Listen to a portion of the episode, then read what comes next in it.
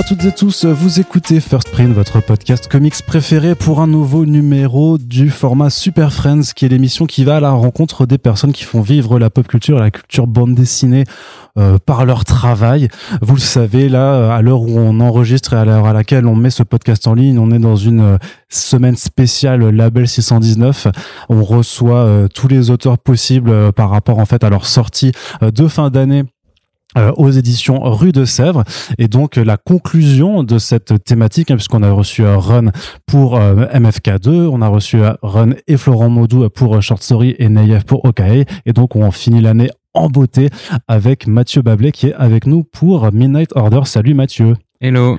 J'espère que tu vas bien. Ça fait plaisir de te revoir sur le podcast.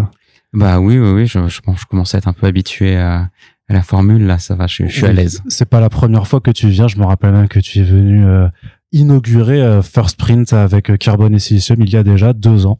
Le temps passe tellement vite. Mais aujourd'hui, on est là pour parler donc de ta nouvelle parution que tu n'as pas faite tout seul. Donc, on va pouvoir aussi parler un petit peu de travail d'équipe.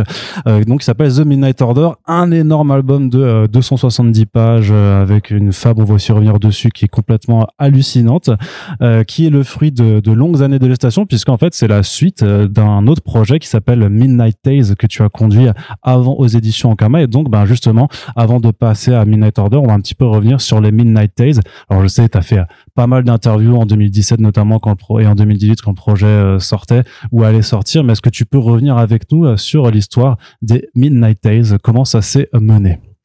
Euh, Alors l'idée principale en fait, elle est arrivée à la fin de, de Shangri-La où après trois albums solo à avoir bossé dans mon coin de manière un peu un, peu monacale, l'idée était de ouais, de d'essayer le projet collectif. C'est vrai qu'on avait en plus au sein du label 619 un, un exemple assez euh, assez parlant avec Doggy Bags à l'époque quoi et Run qui chapeautait ça. Et moi ça m'avait vraiment donné envie quoi parce qu'il y avait un côté hyper euh, hyper stimulant justement à sortir un petit peu un de ma zone de confort et de mon petit bureau personnel et deux essayer ouais de, de mener au bout un projet autant du coup du euh, du côté euh, du côté auteur, scénario, dessin, et puis aussi du côté éditorial. Ça vraiment, c'est un truc qui m'intéressait. C'est pareil après trois albums et Ron nous impliquant assez euh, énormément du point de vue éditorial sur le, le, choix du papier, le choix de la couve, comment on va communiquer ensuite sur l'album, etc. Ben, on avait vu avec avec Flo et Blacky un peu l'envers du décor déjà. Et ça aussi, ça me faisait vraiment envie quoi de voilà d'essayer un petit peu de, de me de, pouvoir euh, rentrer un peu du côté euh, du côté édito. Donc euh, donc c'était cette volonté là en fait qui vraiment qui s'est dessinée fin 2016 après la sortie de Shangri-La et qui s'est concrétisée quelques mois plus tard quand lors d'une réunion bah, j'ai présenté du coup le projet Midnight Tales à, à Ron et à toute l'équipe. Donc l'idée de base était du coup euh, de, de proposer des histoires. Euh, alors, j'ai cherché en fait quelle thématique j'aurais envie de, j'aurais envie de un petit peu comme ça, voilà, de défricher, euh, qui soit qui soit pas de la SF, qui soit pas ce que j'ai envie de faire en, en one shot, mais ce que j'aurais plutôt envie de faire de, de manière collective. et donc le, fantastique, le fantastique, l'ésotérique, le, le, côté un petit peu horreur euh, me plaisait bien, avec toujours en ligne de mire euh, la volonté de se démarquer de Doggy Bags, d'où le fait euh, déjà bon bah, de partir sur une mythologie un peu spécifique, celui des sorcières, et le fait d'avoir des histoires qui suivent une forme de, de, fil rouge. Ça c'est vraiment devenu en, en nécessité de, de se démarquer de, de, de, Doggy Bags. Donc vraiment pour pas avoir en fait euh, des histoires tout le temps séparées euh, les, les, les, unes des autres. Ouais, ouais, ouais, ouais. ouais. Et, donc, et donc en fait l'idée de l'univers commun s'est imposée très rapidement et a été vraiment la pierre angulaire de, de du projet, euh, sachant que voilà le, mythe des sorcières il m'intéressait pour plusieurs raisons.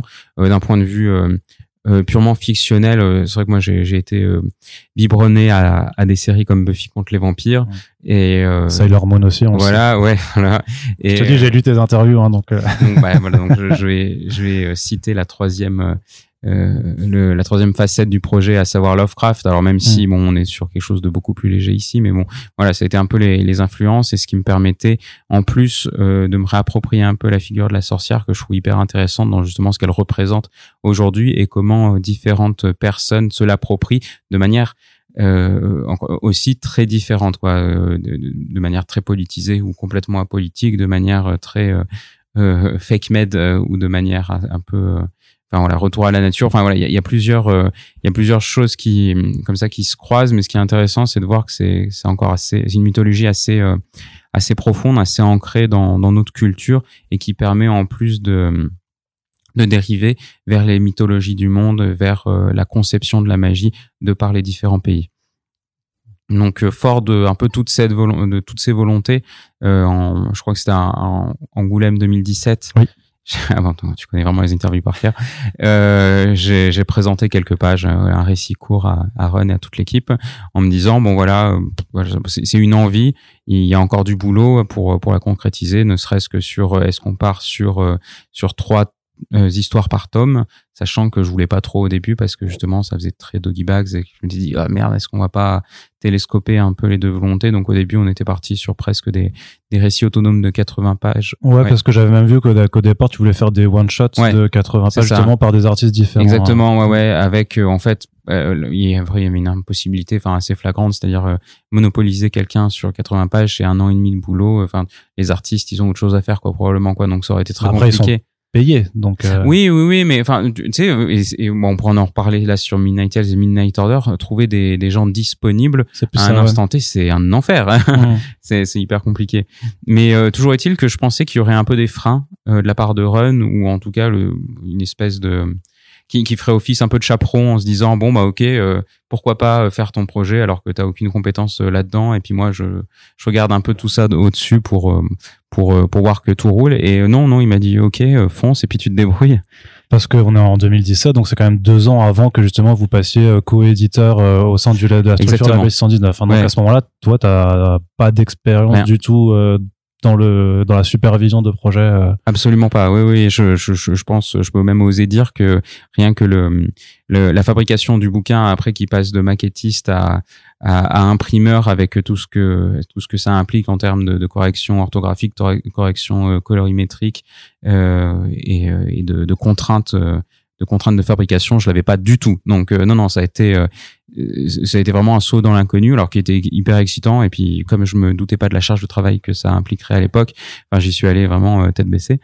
Et, euh, et, voilà. Et ça a pris encore quelques mois supplémentaires. J'ai été énormément euh, euh aidé au tout début du, du projet par par Blacky, par Baptiste Pagani, par Elsa Bordier, par Souria, euh, et euh, qui, voilà, qui, qui, allaient être un peu les artistes qui allaient euh, débuter un peu le, le, projet avec moi, et, et avec qui on, on, a permis justement de, de cerner un peu comment l'objet en lui-même et l'univers devaient devait prendre voilà telle ou telle direction pour être pour être plausible et et, euh, et voilà et, qu'on se sente à la fois un peu en dehors de, Doggy Bags mais en même temps voilà bah, il y a des trucs qui rappellent forcément il y avait une vraie volonté euh, de base d'avoir quand même un côté littéraire d'où la nouvelle alors qu'on retrouve euh, aussi dans le reader et Doggy Bags, mais bon, qu'on retrouve aussi ici, et des articles de, fond, qui sont aussi la formule de, Doggy Bags, mais qui me paraissaient importantes aussi comme remise en contexte ici. Puis quelque part, il y avait à côté le succès de Doggy Bags, qui fait que ça pouvait plaire aussi enfin ça pouvait être un argument euh, même marketing en fait de dire vous avez kiffé Doggy Bag regardez c'est quelque chose qui y ressemble mais qui a quand même assez de différence sa propre tonalité pour euh, s'en éloigner. Mais au moins la formule vous connaissez un petit peu. Ouais alors j'avoue que ça me faisait un peu peur parce que justement je savais qu'en termes de, de comparaison quoi mais ouais, alors oui déjà ça, ça, fait flipper sachant que voilà j'avais j'avais pas le j'avais pas le bagage et l'expérience de, de Run à l'époque. Et en plus euh, en plus on était vraiment sur une différence de ton. Enfin je le savais dès, dès le départ euh, notamment par une volonté d'être dans des euh, des histoires. Alors, on n'est pas dans du, on n'est pas forcément dans du récit ado, mais mais enfin, j'estime qu'on est dans un truc un poil plus euh, jeune que moi ma production, que ce qu'on peut trouver euh, dans dans du doggy bags. Il y a peut-être une tonalité un peu moins exploitation aussi par un moment, même si tu as quand même des histoires qui sont sacrément violentes aussi, et même parfois surprenamment violentes en fait. Oui effectivement, mais il y a moins le côté exploitation. Et il y, a il y, a toujours le côté série B un peu assumé, parce qu'encore une fois, bah, il y a, y, a, y a Buffy contre les vampires dans le dans le voilà dans dans, dans l'imaginaire autour quoi mais mais ouais ouais ouais je, enfin voilà il y avait une différence de ton donc la, la comparaison me faisait me faisait un peu peur et on pourra en parler c'est peut-être que euh, in fine ça fait partie des choses qui ont fait que que la série a dû se réinventer avec Midnight Order parce que euh, elle a difficilement trouvé son public. Alors je saute peut-être des étapes par rapport à ton, Un à ton séquencier, mais voilà. Mais... que t'es en train de flinguer complètement. Voilà. Bah, c'est comme ça, j'arrête le podcast. De, voilà, j'arrête tout. First Print, c'est fini. Merci Mathieu. Tu l'as ouvert et tu as fermé le podcast. Bravo. J'espère que tu es fier de toi. Non, mais par contre, c'était aussi, est-ce que c'était la première fois que tu écris des scénarios pour d'autres artistes ou t'avais déjà fait ça avant? Non, c'est la première fois. Hmm. Euh, C'est-à-dire même sur les Doggy Bags, en fait, j'étais pas scénariste. Et d'ailleurs, ça m'allait très bien parce que le, le but, c'était justement euh, d'être au service d'un autre scénario, parce que c'est bien de se confronter à cet exercice de temps en temps, et ça permet d'avoir justement euh, d'être imprégné aussi de la volonté artistique de d'autres personnes qui peuvent faire grandir un peu la manière dont, euh, dont moi j'envisage euh, l'écriture d'un récit ou la mise en scène d'un récit. Donc c'était très bien sur Doggy Bags. Là, c'était la première fois euh, que je devais écrire, donc gros syndrome de l'imposteur, parce que, enfin, ça j'aime à le répéter en interview, donc tu l'as peut-être déjà écouté, mais moi je suis vraiment devenu scénariste par accident, dans la mesure où, euh, où la belle mort, je, je l'ai fait parce que je, parce que simplement je voulais vivre pleinement de la, de la bande dessinée et pas avoir à faire un autre boulot à côté, et qu'il fallait que je sois scénariste et dessinateur pour arriver à cet objectif. Et, euh, et donc euh, voilà, euh, la belle mort, c'était un, un, un accident, enfin voilà, une expérience un peu empirique. Adrasté a été fait avec autant de, autant aussi peu de maîtrise que ça. Shangri-La, ça commençait à, aller un peu mieux et je savais dans quelle direction je voulais aller. Et puis il y a que avec Carbone où je me dis, oui, là, j'ai des techniques d'écriture quoi un peu, mais bon, jusqu'à présent pas du tout. Donc euh, ouais, c'était assez compliqué de bah, déjà d'écrire des choses et puis de les, proposer à des personnes en disant Ah, j'espère qu'ils vont pas penser que c'est trop de la merde quand même. Parce que justement, quand tu vas leur proposer, c'est quoi? Tu leur proposes un univers et de participer à ça ou tu as déjà des scénarios, des histoires, des différents chapitres, euh, comment ça se construit?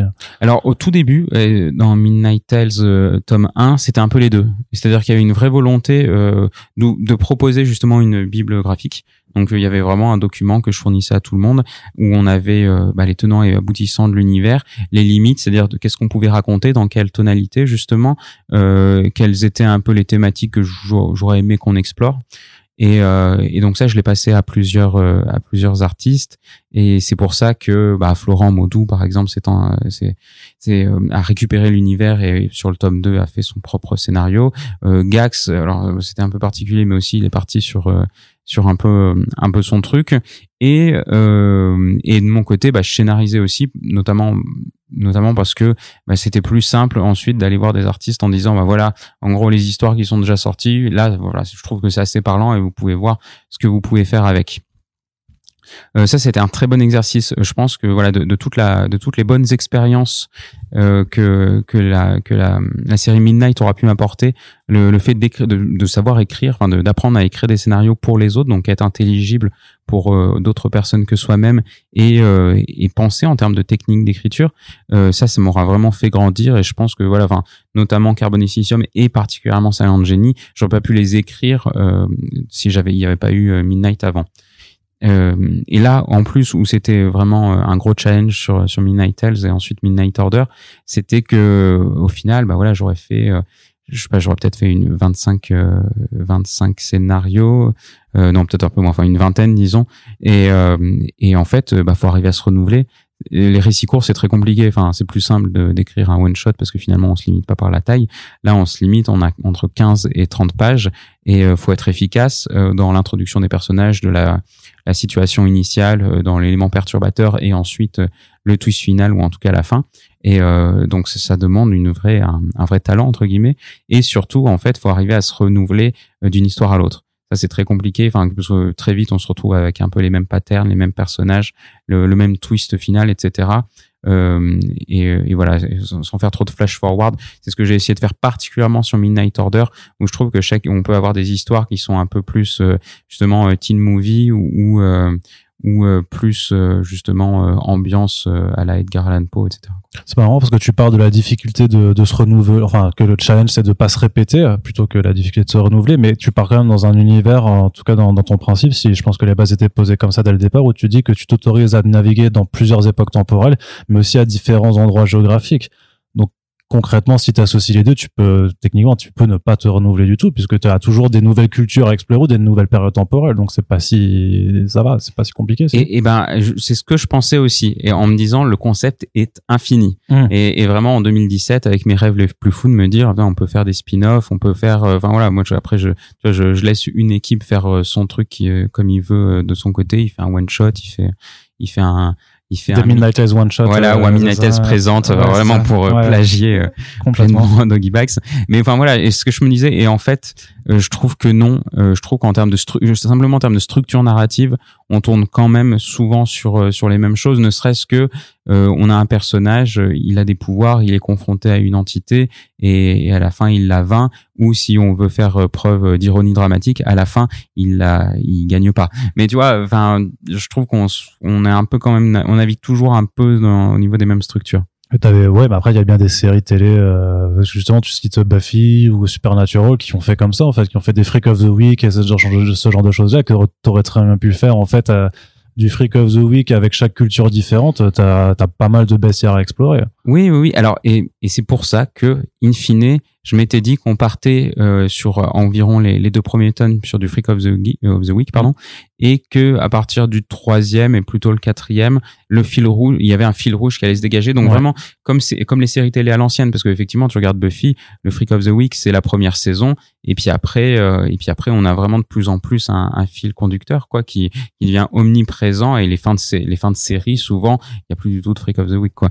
Donc euh, c'est vraiment ce modèle-là que j'ai voulu reproduire et, euh, et, et en, en me disant voilà, si, je je me répéterai pas si au tout début de la série effectivement on a des histoires où on, on explore les cultures différentes quoi. C'est un peu ce qui se passe. Même le tome 3 qui est un tome spécial Japon où vraiment là on va sur sur sur un côté du continent, enfin du- pardon du globe et on et on, s'attache à, ouais. voilà, à, à regarder cette culture-là. Et à partir du 4, bah, là, on a des, voilà, on a une histoire qui va un peu, enfin, on va pouvoir voir qu'il y a des, des personnages un peu récurrents, etc. Et donc, à l'époque où il y avait une deuxième saison qui était prévue, là, on serait plus rentré dans le vif du sujet et dans l'idée, justement, d'un fil rouge qui, qui aille jusqu'à la fin.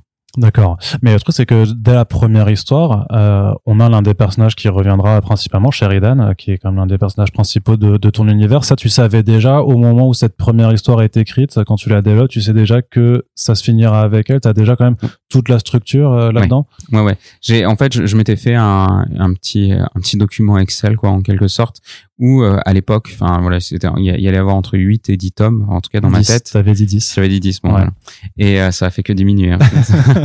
et, euh, et où euh, je savais en gros, oui, dans quelle direction ça allait. Donc, effectivement, par exemple, le tome 3, le tome spécial Japon, euh, j'avais un tome qui devait se passer euh, entièrement euh, dans les enfers et, euh, et Mm. dont on en voit, on voit les vestiges euh, bah, justement dans Ici, le Midnight ouais. Order. Quoi. Et euh, donc voilà, et je savais les grandes thématiques, je savais que, que Sheridan et Johnson seraient les personnages euh, principaux. Donc ça, c'était acté. Il y avait rien d'écrit dans le détail, mais c'était effectivement acté.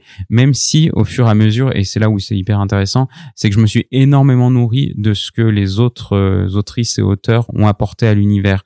Euh, je pense notamment à Gax, euh, son histoire avec. c'est lui qui a inventé le Séraphin, par exemple, donc cette espèce d'antagoniste ultime. Et, euh, et euh, voilà, j'y avais pas pensé et ça m'a permis de, de l'intégrer dedans.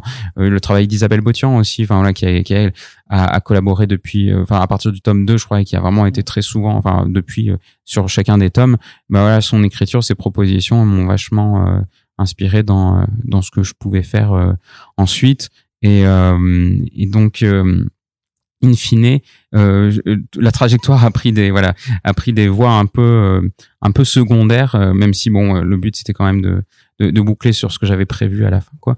Mais euh, mais ouais, là ça a été super intéressant. Ça pour le coup, par exemple, enfin au contraire de ce que je fais euh, en one shot, il y a une vraie il y a une, vraie construction organique du projet et ça c'est hyper satisfaisant. Enfin, je, pense que c'est ce que ressent Run justement à la fin de de, de la création de chaque low reader. C'est vraiment de se dire voilà, j'ai semé des graines un peu de partout. Il y a plein de gens qui m'ont rendu des trucs. Et, euh, et quand le maquettiste euh, met ça, met ça en forme, ouais, ça ressemble à quelque chose, quoi. C'est c'est vraiment trop cool. À l'époque de Midnight, justement, sur la maquette, c'est quelque chose que tu as, que as pu superviser aussi. C'était ta, ta première fois? Ouais, ouais, ouais. euh, alors là, bon, pour le coup, heureusement que j'ai été épaulé euh, notamment par euh, par Yuck, bon, euh, l'inénarrable Yuck, et puis Dorothée Bachi qui était qui était la maquettiste euh, chez Ankama à l'époque. Parce que oui, enfin moi c'est moi qui ai proposé toute la charte graphique. Après, euh, c'est pas mon métier, c'est vraiment pas mon domaine d'expertise, donc j'ai été aidé pour à à faire ça bien. Et, euh, et Run finalement est quand même arrivé un peu à la rescousse, notamment sur le premier tome. En fait, euh, le, le premier tome euh, devait euh, devait faire 136 pages si je dis pas de bêtises. Et je sais pas deux jours avant de partir à l'impression, il a quand même un, pu- un peu mis les mains dedans pour voir ce qui ce qui se passait. Et en fait il a fait rajouter des pages euh, vraiment juste au tout dernier moment. Ne serait-ce que parce que j'avais pas pensé à des pages de respiration entre chaque récit. Alors c'est des trucs tout cons hein mais hein, et, lui il, le fait par les fausses pubs. Mais bon moi j'avais pas de fausses pubs. Mais donc c'est pour ça qu'on a mis des pages avec des, motifs un peu un peu uniformes sur euh, sur des pages. Parce que simplement euh, quand tu conçois un objet tu peux pas voilà balancer toutes les histoires les unes à, la suite des autres et, que le lecteur il soit un peu submergé par par toutes ces informations. Donc même avec les fiches de un petit peu que ça c'était prévu. Ça ouais, ouais, ouais. Et c'était prévu d'ailleurs de les, les, intégrer euh, dans le dans l'histoire. Et c'est pour ça qu'elles sont mm. euh, intradiégétiques presque à, certains récits. Mais euh, mais donc voilà. Il y a eu ouais, il y a eu beaucoup d'allers-retours. Ça a été un sacré bordel pour arriver à à ce que le tome 1 ressemble à quelque chose. Ça a été vraiment une épopée une épopée horrible. De, de, telle sorte et c'est là où en plus c'était euh, c'est là où le retour du bâton de bâton en fait s'est fait à la fin du tome 1 où justement exténué euh, on arrive à enfin on sort ce premier tome et je sais pas deux jours plus tard euh, il y a Ankama qui m'appelle en me disant bah là par contre il me faudrait commencer à, à avoir des pitchs et des visuels pour le tome 2 parce qu'il sort dans pas longtemps. Et, et c'est là que je me suis rendu compte que ça allait être ultra galère. Parce qu'effectivement une sortie tous les six mois c'est infernal ah ouais, même, même avec cet espace de temps par rapport à. Ok, on va on va y revenir, mais quand même, encore sur, je suis encore sur le sur le premier tome. Alors c'est vrai que bah, ceux qui nous écoutent, euh, j'avais presque envie de faire un chronique de Midnight Tales, mais euh, mais voilà, on va pas plager non plus mes, mes propres formats par rapport à Doggy Bags. Mais euh, justement, euh, pour les artistes que tu as que as récupéré sur sur le premier premier tome, c'était uniquement en fonction de leur disponibilité ou parce que aussi tu connaissais leur style, leurs affinités, que tu savais aussi, bah justement, qu'est-ce qu'ils allaient pouvoir illustrer plus facilement? là, c'est j'ai pris les copains. Hein. Vraiment, pour le mm. premier, je me suis pas posé la question. Et même si très rapidement, hein, c'est posé la question de se dire, il, faut des autrices parce que parce que déjà dans un projet euh, dans un projet collaboratif enfin et, collectif bah c'est normal qu'il y en ait. Et particulièrement parce que là il y avait quand même euh, euh, une volonté de traiter des thèmes un peu féministes quand même à l'intérieur. Donc bon à un moment faut fallait pas qu'on soit qu'entre mecs. Et pour autant enfin mis à part du coup Claire Barbe qui fait les articles et Elsa Bordier qui fait la nouvelle. On n'est que des mecs sur le tome 1 et mais parce que moi il fallait que je sois avec des gens que je connais et euh, qui travaille et puis qui travaille bien. Enfin, je veux dire, il y a, y a un truc euh, on s'en rend pas vraiment compte, mais le, le, le tout n'est pas d'aller chercher des artistes, quel que soit leur euh, leur genre, et ensuite de leur donner le scénario et d'attendre que le bouquin, que que l'histoire soit finie. Non, non, il y a un travail éditorial assez pointu à faire avec des retours sur le storyboard, sur le crayonné, sur l'ancrage, sur la couleur, et surtout des délais à respecter. Et ça, on pourra en parler parce que j'ai pas eu trop de problèmes sur le tome 1 parce que justement, je connaissais les gens avec qui j'étais hmm. et euh, je savais qu'ils bossaient vite et que dès le tome 2, ça a été un petit enfer parce qu'en fait, euh, là, euh, tout l'enjeu était de trouver des gens qui étaient disponibles, qui avaient une affinité avec avec le style global qu'on retrouve dans, dans Midnight Tales et qui respectaient des délais. Et, et voilà, si, si tu combines les trois, en fait, tu cherches une perle rare à chaque fois, quoi. Parce que c'est si dur euh, que ça, en fait, de trouver quelqu'un qui, euh, qui tient ses, deadlines. Ouais, ça a été un peu chaud. Ouais, ouais, ouais on a eu des, euh, on a eu des, des moments où, où ouais, le, le bouquin a failli sortir vraiment, vraiment avec une histoire en moins, quoi. Bah, on pourra développer ça, par exemple, sur sur le, le, tome 2 parce que c'est là que ça a commencé. Et d'ailleurs c'est pas du tout pour euh, pour taper sur euh, sur tel ou tel artiste hein, parce que parce que c'est compliqué la BD parce qu'on a tous euh, plein d'impératifs. Mais mais toujours est-il que en fait on se rend pas tout à fait compte aussi que c'est c'est ultra serré quoi. En, en gros faire faire des projets comme ça faire 30 pages en, en 3 4 mois tout le monde peut pas le faire. Enfin, tu vois, c'est alors même si la jeune génération est de plus en plus rapide parce qu'elle est habituée au roman graphique, quoi, mais toujours est-il que c'est pas évident. Et euh, je sais que Run fonctionne différemment, c'est-à-dire que lui, dans la tête, il a les cinq prochains low et, euh, et donc euh, autant de et donc 15 scénarios et qui prend tellement d'avance que finalement il peut y avoir trois low readers qui sont produits en même temps et du coup il y a des artistes qui peuvent rester presque un an sur une histoire de 30 pages et c'est pas un problème.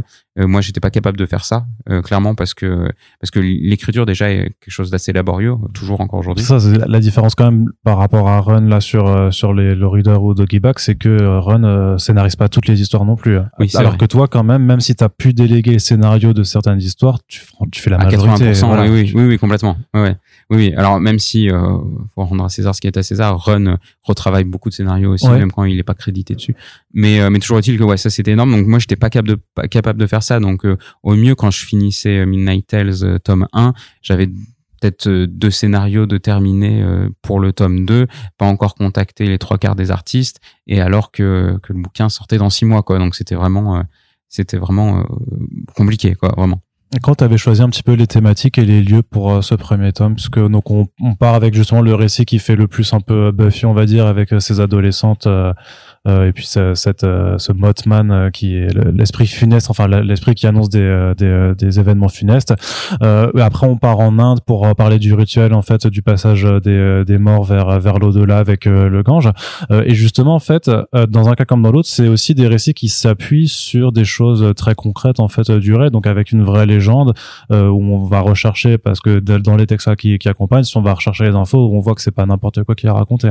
Oui, oui. Alors ça, en fait, la dimension encyclopédique euh, de la série, elle m'importait énormément. Quoi. Là, vraiment, c'était ce que c'est vraiment ce que je voulais faire. Moi, c'est ce qui m'intéresse. C'était la, cryptozoologie, c'est vraiment un truc euh, hyper intéressant. Et là où en plus nous on voulait aller, c'était dans, dans euh, dans quelles conditions on peut en plus coupler ça avec des problématiques actuelles et notamment et notamment à, chaque fois associer là avec l'histoire en Inde justement tout, le côté mythologie de, de, la mort et, de l'au-delà avec euh, et ben avec euh, justement la, la condition des femmes et le fait que c'est encore compliqué pour elles enfin encore compliqué elles se font tuer littéralement pour pour plein de, de raisons et notamment et notamment dans le dans le biais du mariage euh, donc voilà, il y avait toujours cette dimension. De toute façon, dans, dans, ce tome 1, il y avait une volonté d'être un peu international. Hein. Enfin, et, et, dans toute la série de manière générale, c'était vraiment mm. c'était ce que j'ai voulu faire sur chaque tome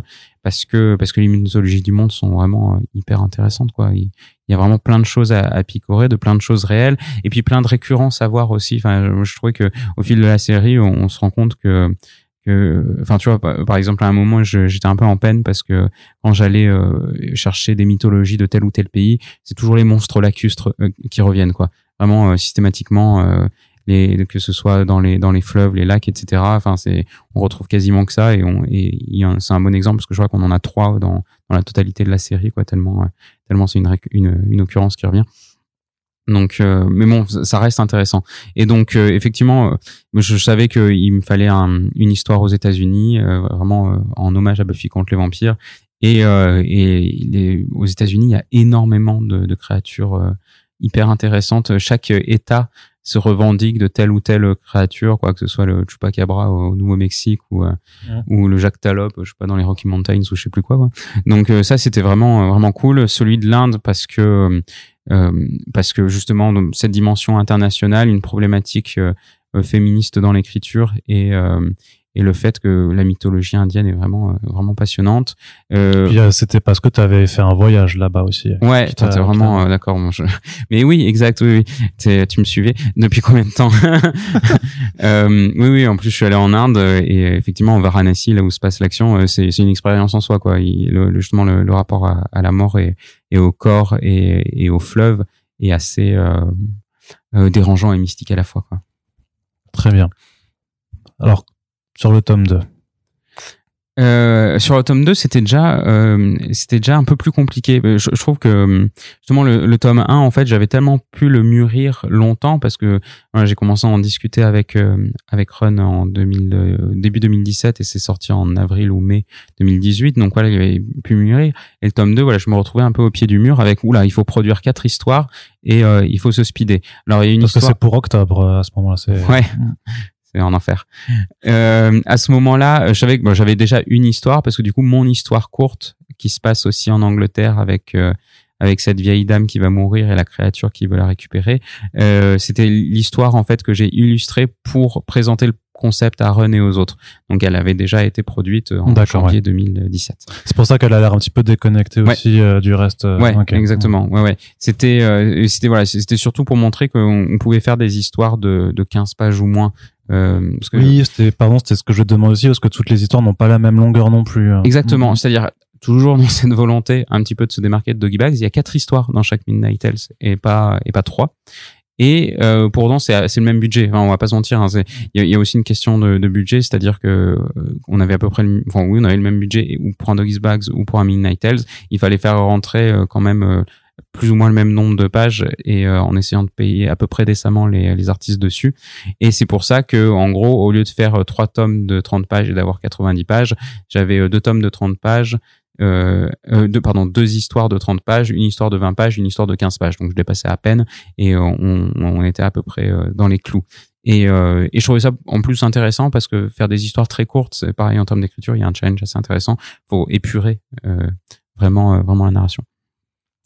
Donc on avait cette histoire-là, on avait euh, une histoire euh, dans le tome 2 qui se passe en Égypte c'est pareil. J'avais fait un voyage en Égypte et qui a introduit en plus euh, des, là des éléments de l'or aussi que tu, que tu seras amené à réutiliser plus tard. Et là tu vois c'est intéressant. Par exemple l'élément de l'or que, que, que j'utilise c'est les, les sœurs de Célène mm. les sœurs de Célène elles apparaissent dans l'histoire de Blackie dans le tome 1 à la base et euh, en fait, euh, j'avais pas, on c'était pas prévu de les réutiliser. Ces personnages-là, en fait, je pense que j'avais décrit à Blacky. Il y a des gens cagoulés qui vont faire un sacrifice sans savoir que j'utiliserai cet élément-là pour euh, pour euh, pour que le lore soit un peu plus développé par la suite. Et donc, effectivement, on les on les retrouve. C'est pareil, l'Égypte, il y avait des trucs assez intéressants en termes de mythologie, de de rapport à, à au, au monde au monde souterrain, au monde au monde d'après. Ça c'était cool. Euh, on a le premier Devil's Garden qui se voulait l'histoire qui euh, récupérerait à chaque fois euh, les mêmes personnages d'un tome sur l'autre et euh, permettrait justement de développer tout doucement le fil rouge. Donc on retrouve Sheridan avant et dans les années 80 et Johnson pour la première fois avec une histoire qui se passe en Thaïlande. C'est pareil, j'étais allé en Thaïlande. à chaque fois, je... c'est dans le tome 3 parce que dans le tome 2, c'est d'abord c'est l'introduction de Lilith en fait, que tu as à la toute fin, c'est une toute petite histoire. Euh... non, non, non, non. Non, non, la traduction de l'élite, c'est Gax. Ah oui, non, oui, non, Gax dans le tome 1 et dans le, oui, pardon, c'est parce que j'ai le tome 3 qui, euh, qui, qui, se met dans le truc. Pardon, excuse-moi. Et, euh, oui, oui, oui. mais non, donc voilà, et donc c'est pareil, le, le, le, le, début, les lieux, ils sont quand même choisis euh, parce que j'ai un peu une affinité, je, les ai vus, mm. et puis parce que de la même manière que pour Carbonicium, ça me paraît important de, de connaître un peu les lieux développés pour, euh, pour avoir un rapport qui n'est pas qui est un peu plus intime avec euh, ce que tu peux raconter dedans. Quoi. Euh, donc voilà. Et la dernière histoire, en fait, devait être l'histoire de justement de euh, de Loïc Sécheresse euh, qui apparaît en fait dans le tome 4. Et c'est lui qui était à la bourre. Mais c'est bon, c'est pas grave. Hein, mais on, va le shamer, voilà comment on, langue, on lance des, des, vagues de cyberharcèlement. Merci. Mais non. Tuto avec Mathieu Vavelet, merci. Et non, non, mais là, où l'histoire est, est, marrante, c'est que c'est que en fait, euh, on n'avait pas de solution et il fallait faire une histoire de 20 pages. Et c'est là euh, que Florent est arrivé à la rescousse. Et dans l'histoire du label 119 de Doggy Bags, Low Reader ou euh, Midnight Tales, euh, quand on a des problèmes comme ça et qu'il faut que quelqu'un fasse 20 pages en un mois, c'est Florent qu'on appelle. C'est Florent qu'on appelle, ouais, parce qu'il y a personne qui n'est capable d'avoir un travail aussi méticuleux, aussi qualitatif en si peu de temps. C'est une machine de guerre, quoi. Et c'est lui qui nous a sauvé les fesses. Donc, en faisant cette histoire sur la sur la, la Mystery Mansion, euh, la maison euh, Winchester. Winchester, merci, euh, de aux États-Unis, et voilà qui a pu vraiment bah, produire ça en un temps record. D'accord, ouais. mais ça, ça aussi c'est pareil parce que tu prends des figures mythologiques, enfin ou des figures de, de culture populaire qui sont qui sont assez connues. C'est comme l'histoire que tu fais, que tu dessines en Angleterre, qui là a une inspiration très Lovecraftienne euh, aussi. Là, tu reprends l'histoire de la maison Winchester qui a inspiré quantité de, de, bouquins, de films et d'autres bandes dessinées aussi, d'ailleurs aussi, euh, toujours souvent très très très intéressantes à, à analyser. Donc c'est il y a aussi une volonté de reprendre des choses que les gens peuvent connaître euh, de, même. Tu veux pas les paumer euh, forcément. Euh. Non, non, non, complètement. Non, non, et puis parce que c'est, enfin, c'est toujours pareil, c'est des mythologies qui sont liées à la pop culture. On essaie de faire un truc qui, qui soit pop et, donc ouais, ça, ça, joue, je trouve, et ça a une, ça a son importance. Alors dans le tome 3, par contre, tu fais un spécial Japon. Ouais. Là, tu, tu, ça, il y a que deux albums qui sont déjà parus, mais pour le troisième, tu fais déjà, alors que Doggy Bag, ils ont attendu le numéro 12, je crois, pour faire le, le spécial euh, Japon. ouais, ouais, ouais. Alors, il y avait un truc. C'est que dès le tome 2, euh, on savait que les ventes étaient moins bonnes. C'est-à-dire que très rapidement, euh, il a paru que ça marchait moins bien qu'un Doggy Bags et que ça marchait pas même pas très bien. Euh, alors, tu sais expliquer pourquoi? Bah, alors, plusieurs choses. Euh, Parce que tu dessines pas bien. c'est les autres qui dessinent pas bien. Ah oui, c'est vrai, c'est pour ça, c'est pour ça, pardon. Euh, non, en non, plus d'être à la bourre, euh, il dessine pas bien. Bah super, bravo. Alors, y a, y a- alors, on parlait tout à l'heure de la ressemblance avec Doggy Bags. Je pense que les, les gens qui aiment Doggy Bags sont pas forcément les gens qui aiment Midnight Tales. Enfin, tu vois, en tout cas, Ah je, ouais je- ouais, je pense que no- notre cœur de lectorat euh, peut se sentir un peu euh, pas trompé, mais enfin voilà, qu'il y ait- qu'il y ait une distance quand même un peu entre les deux œuvres. Ah, Je sais pas, t'as des monstres Lovecraftiens, t'as des gens qui se font éviscérer, t'as, enfin, t'as des trucs super, des, des meufs qui se font couper les mains et tout ça. Enfin, c'est quand même super violent aussi. hein. Enfin, si les gens viennent pour Doggy Bags, pour le côté horreur et tout ça, puis même sur ta couverture, il y a marqué, au fait, il y a marqué ésotérisme, mais avant, il y a marqué épouvante. Donc, Oui, oui, euh, Et ça, ça, alors- c'est, c'est- mais après, c'est votre, euh, Alors c'est mon intuition. Mhm. Euh, alors il y a plusieurs choses. Euh, Je, je pense que le, le fond du problème, c'est que le concept est flou à la base. quand vous le présentez, en tout cas, euh, les gens savent pas trop ce Ouais. que c'est alors. Ouais, ouais, parce que parce que et d'ailleurs si tu regardes le, le pitch du tome 1, c'est euh, on, on laisse à, à entendre qu'on va retrouver les personnages du tome 1 dans le tome 2, mais tous les personnages, comme si en fait euh, les histoires du tome 1 allaient se poursuivre dans le tome 2. Donc Blackie allait continuer son histoire, Surya son histoire, etc. Quoi. Oui. Parce que euh, parce que c'était pas, pas facile de savoir où était le fil rouge en, en vrai, tu vois, si c'était sur les personnages ou si c'était sur chaque histoire qui allait continuer. Et, euh, et ça, je trouve que déjà, ouais, il y a un peu de confusion là-dedans. Euh, je pense que j'ai de un, effectivement, j'ai dû, j'ai pas dû- été capable probablement de l'expliquer, mais parce que le concept n'était pas très clair pour moi non plus. Et de deux, parce que parce que ouais, je trouve que ça, ça perd le lecteur assez assez rapidement. D'autant plus que je pense que là où c'était un, euh, un problème et que j'ai rectifié avec Midnight Order, c'est qu'en plus les histoires sont pas chronologiques. Et c'est un bordel sans nom. Enfin, tu vois, donc tu En fait, en fait, il y a, je sais ce que, c'est ce que j'allais exposer, que, pas que c'est un bordel sans nom, mais c'est vrai que faut faire attention à chaque histoire, vraiment à cette page qui te dit le lieu euh, de l'action et l'époque temporelle.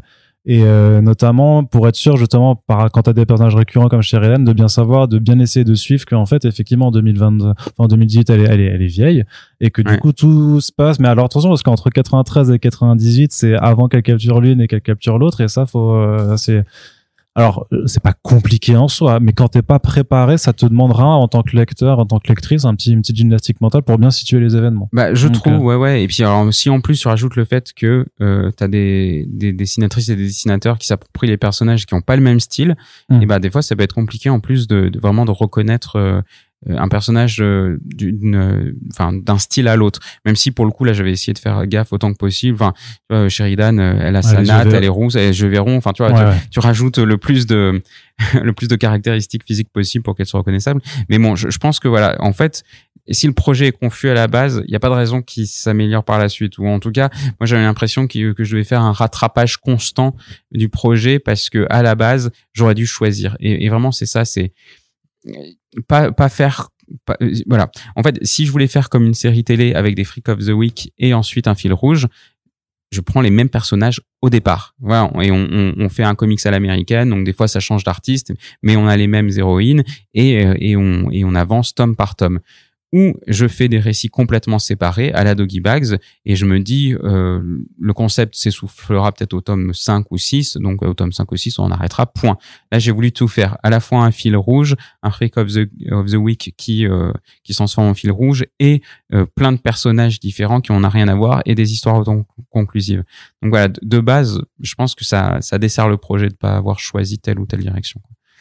Et euh, Les yeux plus gros que le ventre, alors? Ouais, oui, oui, euh, péché par ambition, ouais, ouais, clairement, ouais. Ouais, ouais, je pense.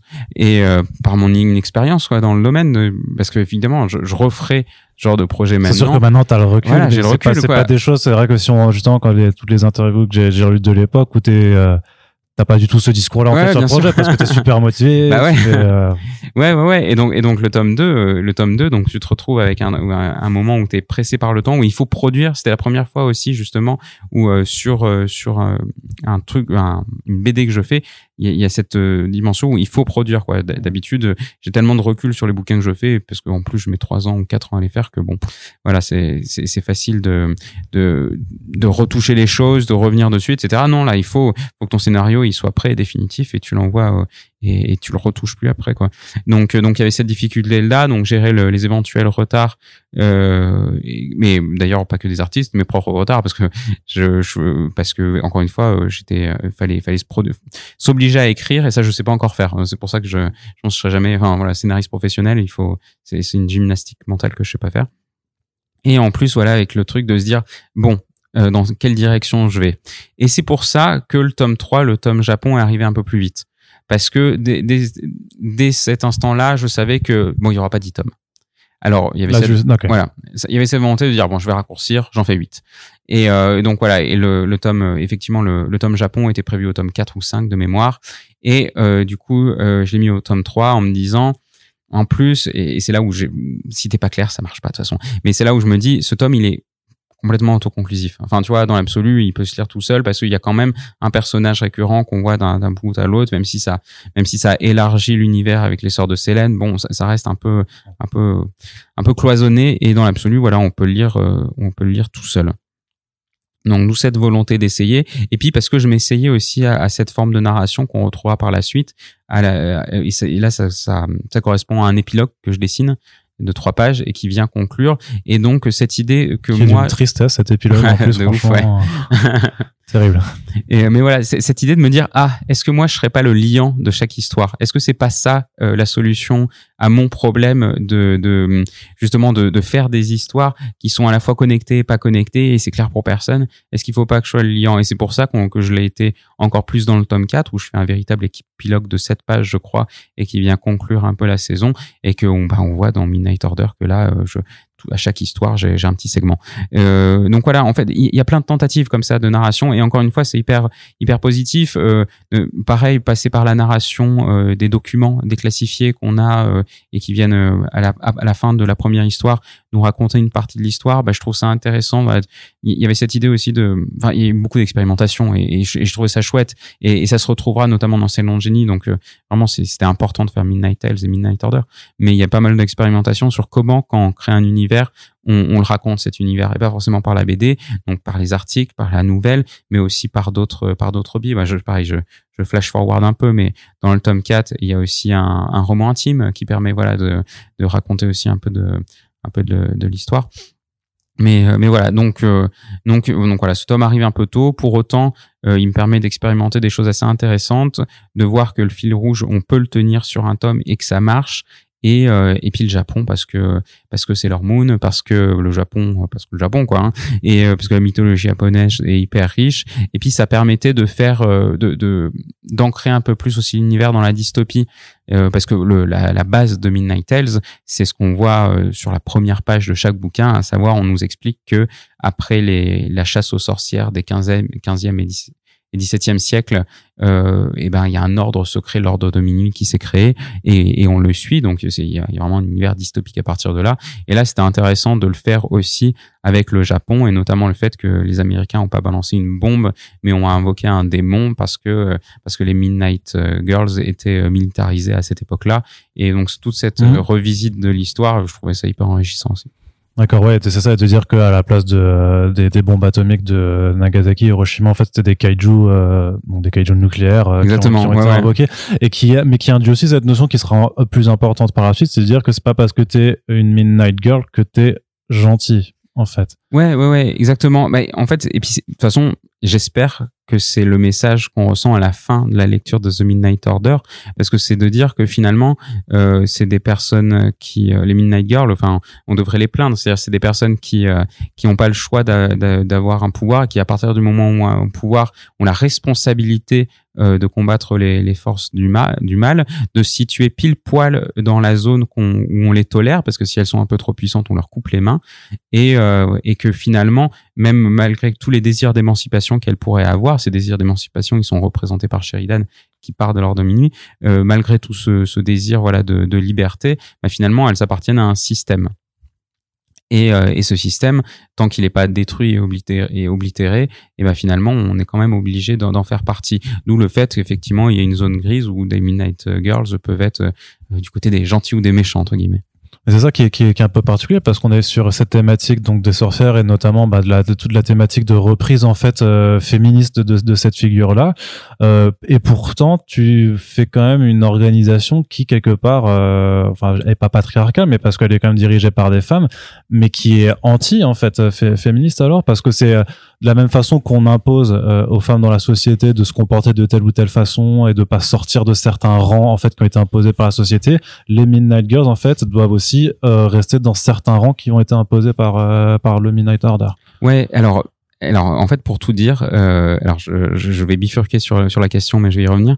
Euh, quand il a été question de, de condenser la saison 2 pour en faire un one shot unique, il y a beaucoup de choses que j'ai dû enlever, et notamment j'ai dû enlever un tome où où on confrontait l'ordre de minuit, où il était détruit, et on s'apercevait que c'était des gars en fait à la tête de l'ordre de minuit dans, dans cette alors moi je suis content de pas l'avoir fait parce que finalement c'est encore une confrontation avec une organisation puissante. Ça faisait très Shangri-La et ça faisait enfin voilà c'était pas hyper intéressant en termes de narration mais toujours est-il qu'il puis même est-ce que ça est-ce qu'on pourrait pas dire ah bah, du coup les mecs tous des méchants en fait, et les meufs gna, gna, et euh... alors c'est possible mais en fait ce qui m'intéressait c'est dans la symbolique. Et donc là je rebondis sur ta question de dire que euh, moi, quand je voulais te parler de féminisme, c'était, euh, je, je, suis pas, enfin, je, suis pas concerné, donc euh, c'était d'un point de vue extérieur. Et de ce point de vue extérieur, c'était de dire que même le féminisme, en fait, est obligé euh, de se, de, de vivre, d'exister au sein d'un cadre, d'un cadre qui est le système dans lequel on vit, et que tant que ce cadre-là, il n'est pas oblitéré, et, euh, et ben du coup t'es limité dans ton euh, dans ton féminisme. Et donc c'est c'est l'histoire de ces sorcières. C'est-à-dire que elles œuvrent pour le bien elles ont une responsabilité une espèce de charge mentale vis-à-vis du monde celui de, de combattre.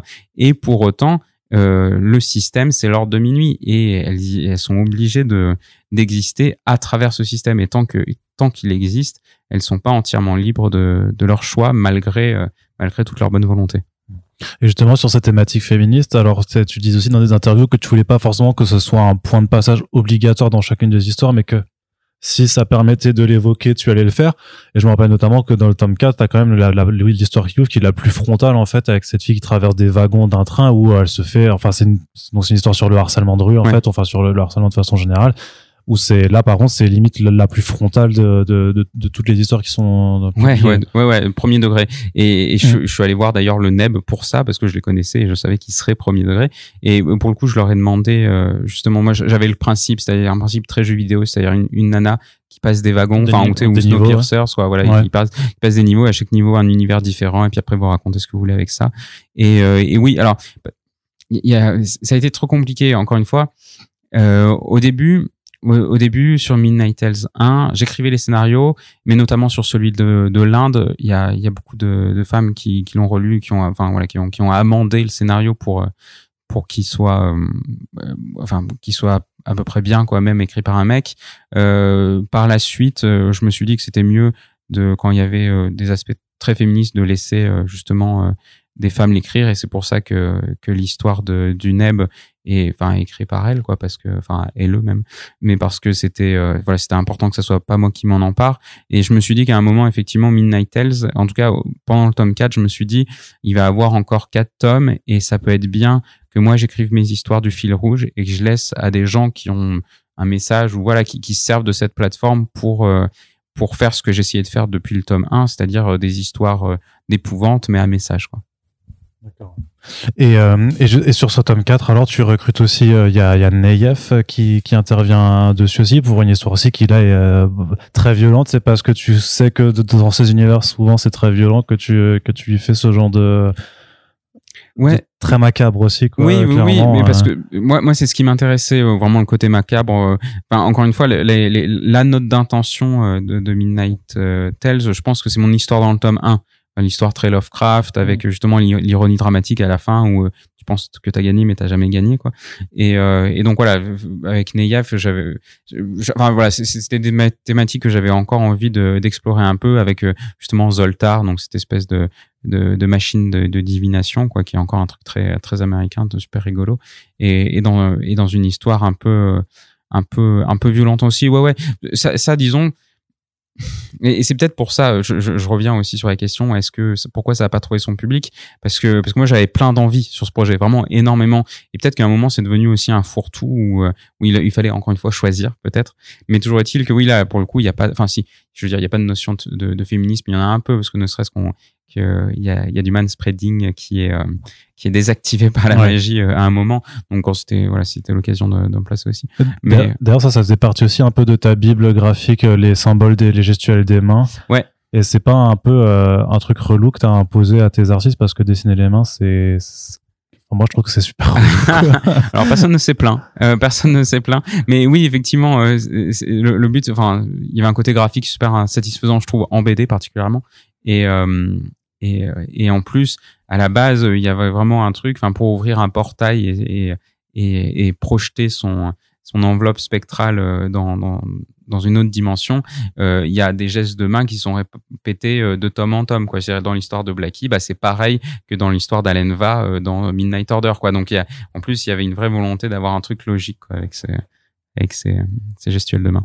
Et donc alors comment ça se termine un peu euh, Midnight concrètement? Euh, Donc euh, le tome 4 sort et tu sais, enfin tu sais, je pense que tu sais avant que le tome 4 sort que ce sera le, le, le dernier chez Ankama ou non. pas? Tu, Non, non, pas du ça se passe un peu ça? Non, non, c'est-à-dire le tome 4 sort, on sait que c'est la fin de la saison.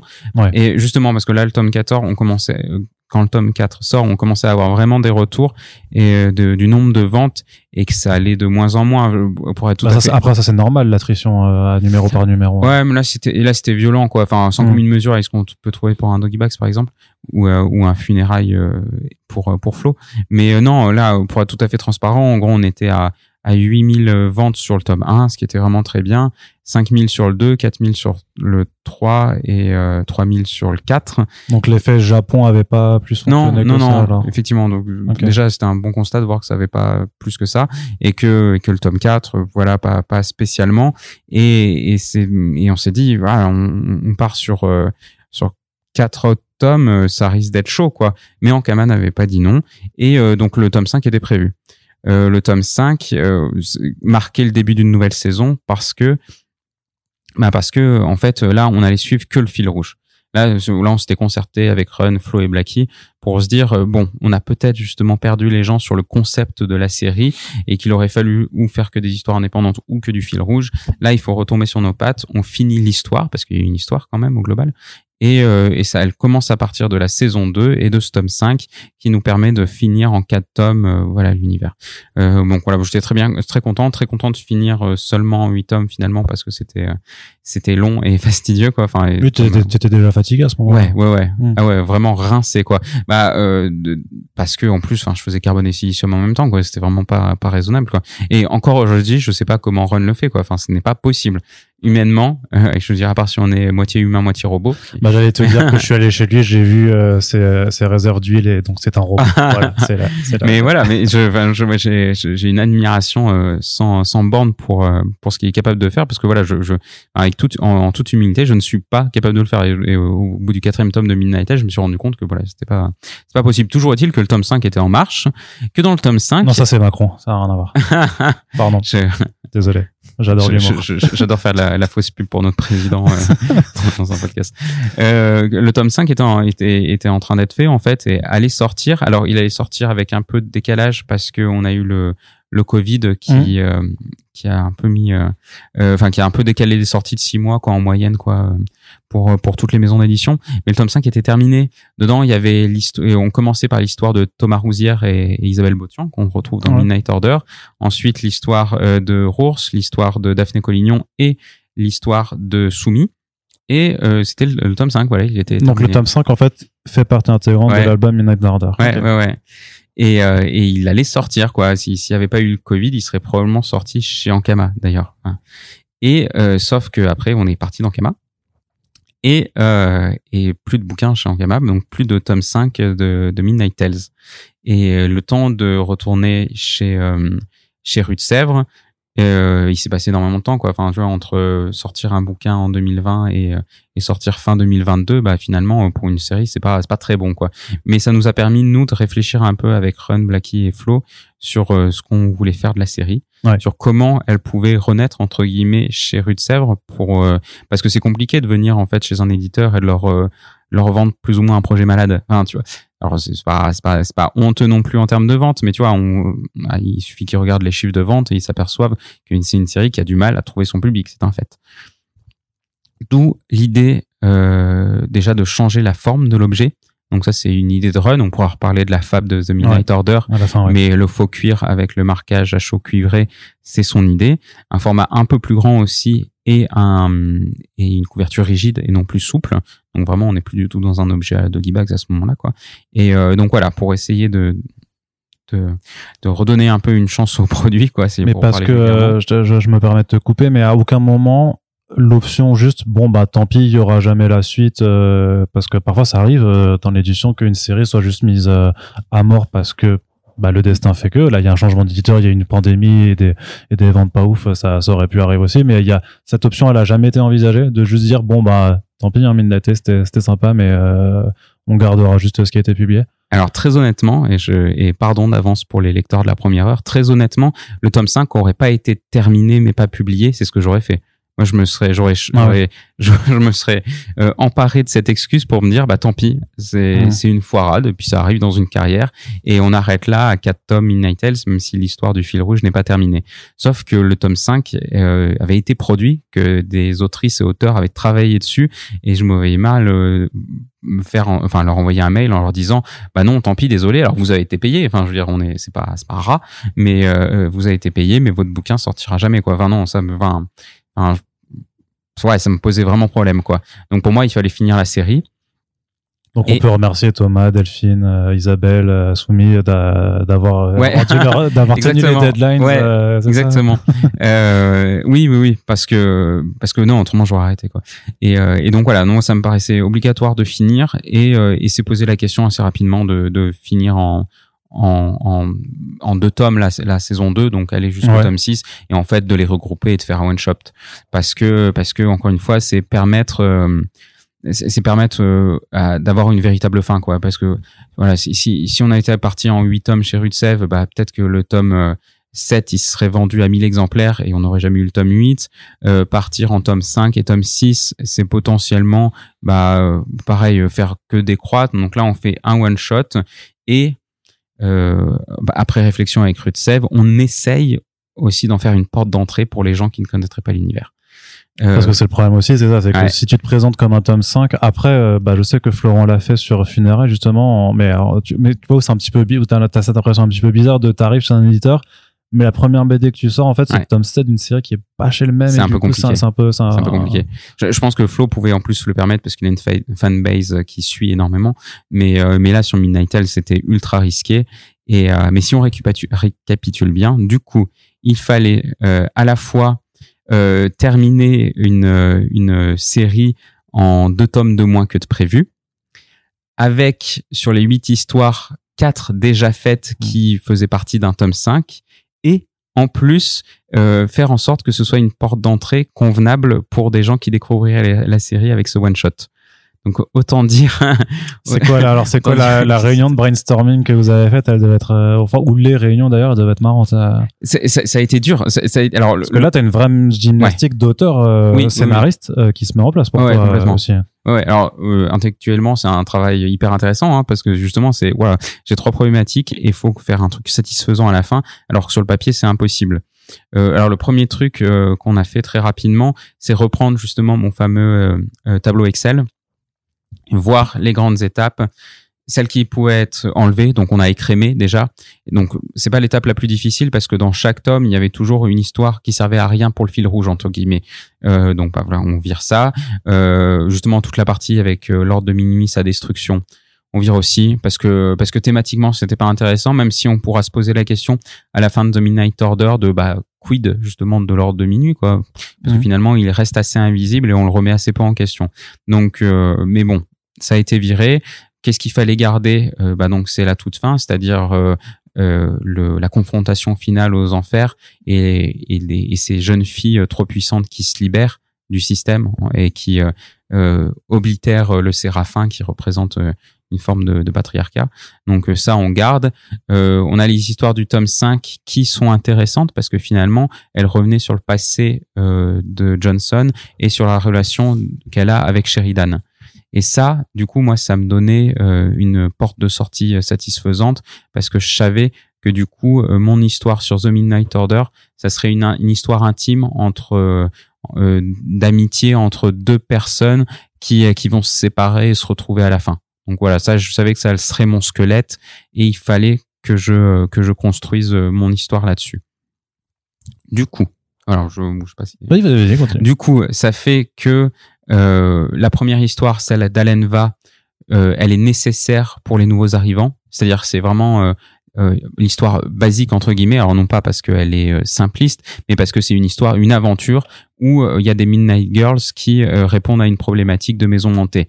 Il se trouve que leurs formatrices sont Johnson et Sheridan, donc ça me permet de les intégrer et de les introduire à un nouveau lectorat avec bah, justement leur lien d'amitié, etc. Et mais voilà, on a cette histoire qui est nécessaire pour rentrer dans l'univers de l'ordre de minuit pour tout le monde et qui fait un très bon rappel pour les gens qui avaient aimé la série et qui s'étaient arrêtés en 2019 aussi. Mais moi, qui me fait penser même à l'histoire bah, que tu avais, la, courte histoire que tu avais dessinée sur la grand-mère aussi, euh, un petit peu, qui a servi de, de, de, proposition en fait. Ouais, ouais, ouais, oui, oui. Il y a Avec la thématique familiale. Oui, oui, oui. Euh. On est, euh, ouais, voilà. Non, mais c'est ça. Voilà, on revient sur un fondamental pour réintroduire l'univers.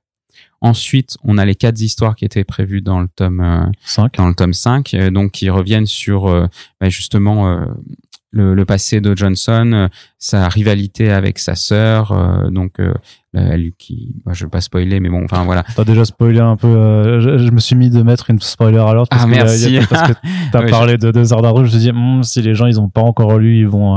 ouais. en général, ce genre de podcast ça coûte quand même vachement plus quand t'as lu la BD. Quoi. Ouais. Bon, bon, toujours est-il que voilà. donc et donc il me restait trois histoires pour finir l'histoire. Là, c'était chaud.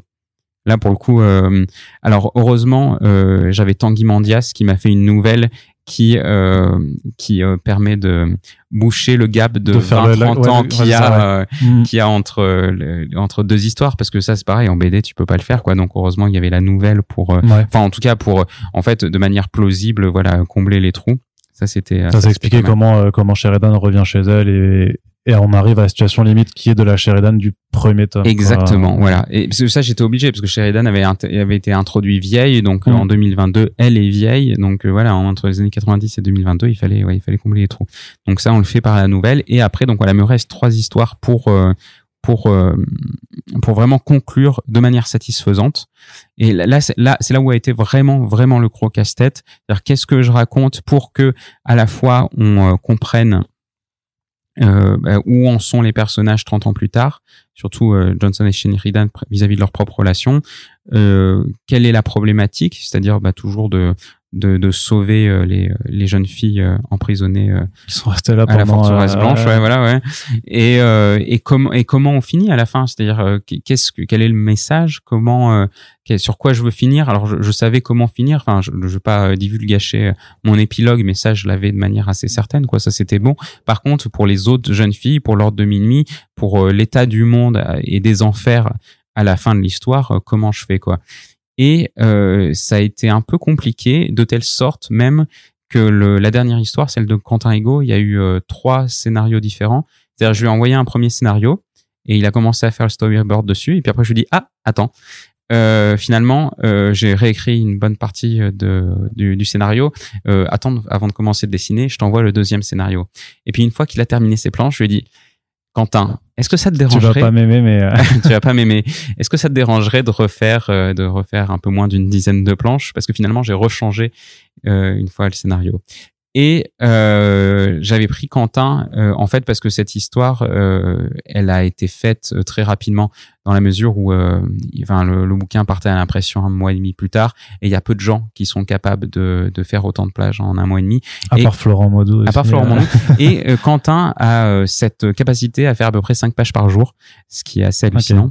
Un monstre. Ouais, un monstre. Et de telle sorte qu'il a pu, euh, du coup, euh, en même temps, en plus que la naissance de son enfant, vraiment, vraiment pas le bon moment, mais euh, désolé d'avance, enfin pardon, désolé pour tout ça, Quentin, mais voilà, me refaire des pages pour rechanger le scénario et le et le rendre plus conforme à ce que je voulais faire.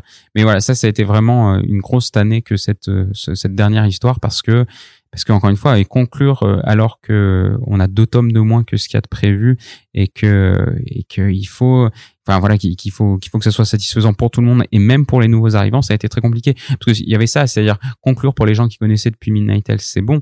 Mais des gens par exemple qui n'ont jamais vu le Séraphin donc l'antagoniste principal qui n'ont jamais vu les enfers dans dans cette dans ce tome là comment tu fais? Donc c'est pour ça que le Séraphin est introduit justement en page 1 de l'histoire avec mon premier prologue euh, qui a toute une partie euh, avec justement une fiche qui vient nous nous expliquer un peu son passé.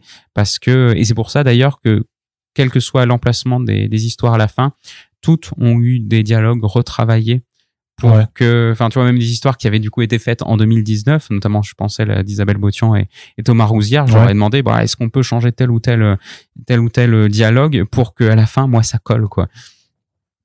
voilà, ça a été un, ça a été un casse-tête monstrueux, vraiment. Mm. Et, euh, c'est vrai que j'avais noté que la chose la plus évidente, en tout cas dans la chose qui a été construite pour euh, c'est notamment pour rappeler en fait qui sont euh, Lilith et euh, oui, oui, Et sa collègue dont j'ai plus le nom là, euh, qui, qui était Lilith et Chantira, ouais. Chantira, oui, voilà. parce que là, vous avez juste les fiches de, de, personnages où tu dis, là, ça, enfin, voilà, ça, ça Exactement. Se voit Là, il y a une nécessité effectivement à, à récapituler pour pour pour les nouveaux arrivants que ces personnages existent, que il faut qu'on fasse un peu comme s'ils les connaissaient déjà, alors que c'est pas le cas. Euh, ouais, ouais, ouais, il y a deux, trois artifices comme ça. C'est, c'est un passage un peu obligé.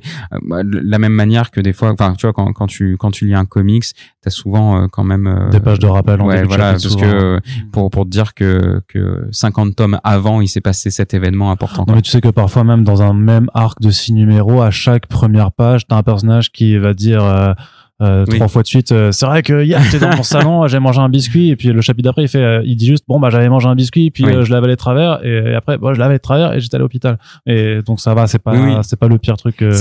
en fait en tant que scénariste c'est un procédé. Enfin tu vois c'est faire de l'exposition pour de l'exposition. tu sais que t'en as besoin, c'est très frustrant. Il y a toujours, t'essayes toujours de trouver un moyen de le faire d'une manière un peu originale parce que c'est le passage obligé. Mais voilà, oui là c'était effectivement obligé. C'est vrai que là-dessus, donc tu dis aussi que tu vas faire le lien avec toutes les histoires. Alors que bon, euh, techniquement, bon, Carbon et tu l'as, tu l'as déjà sorti à ce moment-là, quoi. Mais tu es en train de bosser aussi sur Silent Jenny et tu dis bon bah ouais, euh, allez, euh, parce qu'au total, tous les interludes que tu fais plus l'intro et l'épilogue, ça te fait quand même aussi une, trentaine de pages à te rajouter en plus. Ouais, ouais, ouais. Bah, t'as du temps libre, quoi. C'est non non non j'avais pas de temps libre bah, et c'était une une galère ultime ouais. Est-ce que tu enfin tu t'en es con je veux dire t'en as conscience aussi quand quand parce que je veux dire qu'à partir de ce moment-là t'es rodé maintenant, tu vois, t'es plus le bah, Mathieu de 2017 qui euh, qui découvre le, joyeux monde de, de, du, chapeautage de projet. Là, tu sais aussi ce que ça implique. Ouais. Euh, et il y a pas il y, a jamais un moment où tu, tu, tu, sens que ça peut être dangereux pour toi, mais je, je te parle même en termes de santé, de t'épuiser, tout ça, tu vois, de dire bon, euh, je sais comment faire tenir la chose un peu mieux pour que ça se finisse en un tout ça. Par contre, euh, voilà, va falloir que tu dessines 30 euh, pages de plus que tu n'avais pas forcément prévu de le faire. Et puis à côté, il y a d'autres choses qui se rajoutent. Parfois, tu as une librairie à designer, parfois tu as un tatouage à faire, ce genre de choses, tu vois. Donc euh, alors, il y avait il y a la théorie et la pratique, c'est-à-dire qu'effectivement, j'étais un peu plus rodé. Donc, en fait, début 2022, je me suis dit, euh, enfin, moi, voilà, j'ai besoin d'avancer sur Silent Jenny. Donc, euh, la journée, je bosse sur Silent Jenny parce que, en plus, je m'aperçois que ça me prend. Enfin, voilà, je vais pas non plus spoiler notre un futur mais euh, du tout. Mais euh, toujours est-il que voilà, euh, Genie ça, ça avance pas aussi vite que prévu. Donc euh, la journée je bosse sur Silent Genie et le soir je bosse un peu sur euh, sur Midnight Order et puis en en faisant un peu tous les soirs, j'arriverai au moment de ma deadline à, à août prochain où j'aurais fait mes 30 pages. Donc ça c'était la théorie. Sauf que comme je l'évoquais plus tôt, c'était très compliqué de conclure les histoires et c'était très compliqué. Enfin objectivement, moi mes petites apartés mes, mes, interludes qui servent de lien, c'est là où il faut que je mette euh, un maximum euh, d'informations aussi sur euh, justement le, fil rouge sur enfin tu vois je, pense notamment à l'histoire de Titouan Bolin. Ce qui se passe avant et ce qui se passe après c'est capital pour vraiment suivre la logique de, de l'histoire et faire en sorte que oui bon bah du coup Dan ensuite elle part et elle va à tel endroit. Oui du coup Johnson elle est dans l'ordre de minuit et elle fait telle chose quoi. Et, euh, et ça en fait ça a été euh, ça arrivé très très rapide enfin tu vois l'espèce euh, l'espèce d'épiphanie où tu dis oui c'est ça qu'il faut que je fasse bah c'est arrivé en juin ouais. enfin tu vois donc non en fait mes mes 30 pages j'ai dû les faire en urgence cet été et au dernier moment, au, moment presque où je me suis dit, là, faut que tu arrêtes de réfléchir, faut que tu les fasses et faut que, faut que tu sois efficace et dans ton boulot et euh, dans ce que tu proposes pour que ce soit logique, quoi. Donc non, non, ça a été, euh, ça a été infernal. Vraiment, euh, je, alors je, moi, je me, je me, sens privilégié parmi les, les autrices et auteurs parce que du coup, je fais un, je fais un, pardon, j'ai perdu le mot.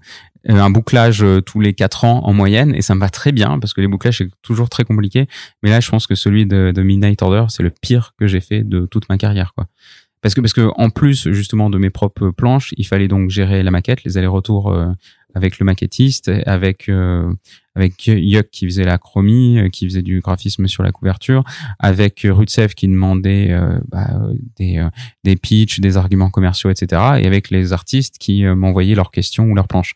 Donc ouais, plus jamais ça.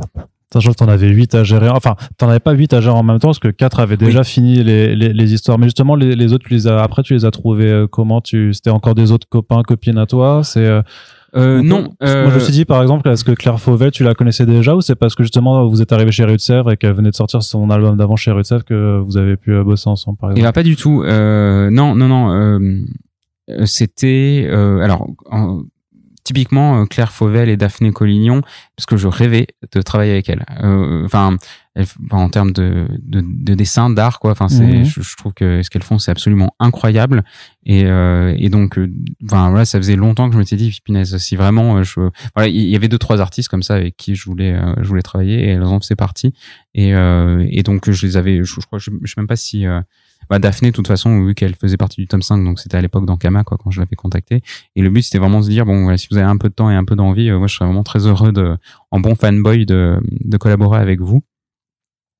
Euh, il y a eu des, histoires comme ça. Voilà. Titouan euh, Bolin, c'est mon ancien étudiant quand j'étais euh, prof euh, du coup dans mon école d'art et, euh, et, voilà que j'avais repéré depuis un moment. Et voilà, c'est pareil. Je m'étais dit dans, dans cette idée que Run a initié aussi de, de mettre le pied à l'étrier à de plusieurs jeunes artistes, c'est important pour moi de lui proposer une histoire. Et euh, voilà, euh, Quentin, je le suivais, euh, je le suivais sur sur Twitch depuis quelques temps et je connaissais, je commençais à, découvrir son boulot et ça m'intéressait aussi de collaborer avec lui. Donc vraiment à l'envie. voilà, on est arrivé à un stade où où j'avais des propositions de gens qui voilà qui se proposaient d'illustrer les bouquins, où je savais que si j'étais en galère, je pouvais trouver justement des gens que je connaissais. mais là, c'était vraiment l'idée de me dire bah, de, de, me faire plaisir et puis d'aller chercher voilà des des gens qui connaissent le concept maintenant et que je peux aborder. Quoi. C'est-à-dire que le, les, gens savaient alors qu'il y avait euh, que ça allait se poursuivre. Est-ce que dans ce genre-là, est-ce qu'il y a une forme de secret aussi qui s'installe un petit peu dans la profession, ou est-ce que les gens savaient que Mathieu Bablet il est en train de faire la suite de Midnight Days euh, et il va il va avoir besoin peut-être d'artistes, il, il recherche?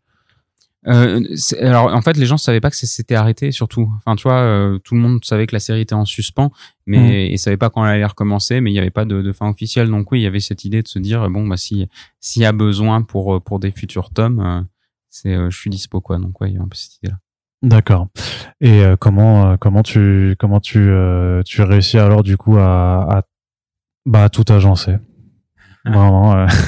Alors je, moi, je, je fais, c'est surtout la politique de l'autruche euh, que j'avais éprouvé euh, pour Carbone et Silicium. Pour Carbone et Silicium, euh, il y, a, y a plein de chapitres et, euh, et je, je, enfin, sur, sur 270, 270 pages, c'est dur d'avoir une vision d'ensemble avant que le bouquin soit fait. Quoi. Vraiment, mmh. c'est pareil. Moi, je, intellectuellement, j'étais vraiment limité à me dire, j'espère que ça marche. Et c'était qu'au moment où on a placé tous les tous les chapitres dans le bon ordre et qu'on a pu faire une lecture globale, que je me suis dit, ouf, ça passe, ça marche. Et c'était pareil pour euh, voilà pour Midnight Order, c'est-à-dire que j'avais tout euh, de manière très très fragmentée. Et c'est à partir du moment où on a eu la maquette et qu'on a pu tout lire dans l'ordre chronologique que je me suis dit ouf, ça marche. Donc voilà, c'est un peu le même constat. Il y a eu aussi, t'as aussi, euh, as aussi eu de l'aide d'une assistante couleur, euh, Cathy Fernandez. Euh, oui, oui, euh, qui est, bah, qui est crédité aussi sur euh, sur Carbon Silicium. C'est mon aplatiste maintenant à, attitré, quoi. C'est-à-dire que c'est, alors là, en l'occurrence, en plus sur Midnight Order, j'aurais pas pu finir à temps si si c'était pas possible. C'est c'est une une profession qu'on connaît pas encore beaucoup, je pense, c'est qu'elle, c'est que en colorisation, avant de mettre euh, les couleurs, il faut délimiter les formes. C'est-à-dire que, que le, le sur un personnage, euh, tu mets le t-shirt de telle couleur et le pantalon d'une telle autre, etc. il faut le faire euh, sans déborder, de telle sorte que, et c'est le travail de Cathy, de telle sorte qu'ensuite, moi, je puisse venir sur Photoshop et bah, dire, décider que le pantalon est de telle couleur, le t-shirt de telle couleur, etc. et poser les ambiances par la suite. Et, euh, et donc, c'est elle qui avait fait les aplats sur carbone et silicium et qui les a fait euh, ici aussi. D'accord. Et euh, pareil sur la structure, tu, tu gardes aussi euh, donc ta compagne Claire Barbe pour faire tous les textes pour à la fois bah donc c'est apporter des éléments un petit peu d'explication de certains de l'or en fait simplement ou de certains éléments mais aussi terminer euh, aussi l'histoire de la sorcellerie à travers les âges où euh, alors là forcément c'est une forme de récompense pour ceux qui étaient là à la première heure puisqu'on avait abordé voilà toutes les formes de magie et de sorcellerie depuis euh, bah, la préhistoire où on termine jusqu'à jusqu'à l'ère moderne. Ouais, ouais, ouais. Euh, alors, euh, il y a plusieurs choses. C'est effectivement euh, les articles. Moi, je me sentais pas de les écrire à la toute base, même au début du, de Midnight Hells 1. Claire, elle a une formation d'historienne et, et donc on tombait vraiment dans l'exigence bibliographique requise pour ce genre de, de travail. Et que en plus euh, dans ces articles elle y mettait justement euh, les connexions qu'on pouvait y trouver avec le féminisme aujourd'hui et le, la, la, place de la magie des sorcières aujourd'hui. Et que c'était euh, de par moi ma ma condition pas possible que je le fasse moi quoi. Enfin voilà ça aurait pas été ni pertinent ni intéressant. Donc donc voilà c'était c'était c'était aussi important voilà que qu'on conclue là-dessus et, euh, et parce que parce que les, voilà les articles font vraiment euh, partie intégrante de de, de l'univers et de ce que des informations qu'on peut retirer de, de ce genre de bouquin. Mais après, c'est toi qui a, c'est, c'est elle toute seule qui a décidé vraiment de, de tout ce qu'elle allait pouvoir euh, mettre ou vous en discutiez euh, justement euh, de, c'est, c'est celle qui a décidé de faire notamment le tracé historique période par période par exemple. Ouais, c'est, moi, moi, quand quand je lui demandais les articles de commande entre guillemets, c'était euh, quand il fallait, euh, bah, par exemple, on a un, une, euh, pardon, une histoire sur les quatre possessions dans la première histoire avec la maison hantée. Bon, bah voilà, là j'ai besoin spécifiquement d'un article, un, un article là-dessus. Avec une première phrase particulièrement euh, percutante. et, et, et d'ailleurs, et c'est intéressant, et, et c'est elle qui vient justement ensuite faire l'encart sur l'hystérie, parce que là, du coup, vu qu'on parlait de maladie mentale, c'est intéressant de voir qu'il y a que l'hystérie a un rôle presque justement euh, politique euh, aujourd'hui, euh, enfin de par justement l'image qu'on qu'on appose à certaines femmes à partir du moment où elles sortent de la norme et du cadre. Donc donc voilà, ça c'était des renvois assez intéressants et, et c'est pareil, bon c'était c'était bien que ce soit que ce soit elle qui le fasse. Bon et puis il faut qu'on aborde aussi la fab de ce bouquin quand même. Oui, bien sûr. ouais. Alors, simili cuir. Alors, j'ai l'impression que j'ai d'être un vendeur de bagnole. donc, euh, intérieur cuir, couleur crème, euh, levier de vitesse, tout ça, toute option. Non, mais donc, c'est quoi? Donc, c'est un simili cuir avec marquage à chaud. Ouais. Effet euh, cuivré, c'est-à-dire que la cour, enfin, c'est vrai que la première fois que, que tu, enfin, quand, quand on a vu, enfin, pas quand on a vu, hein, mais de mon ressenti personnel, quand on a fait, quand j'ai rédigé dessus pour annoncer qu'on avait les images de couverture et tout ça, c'est quelque chose.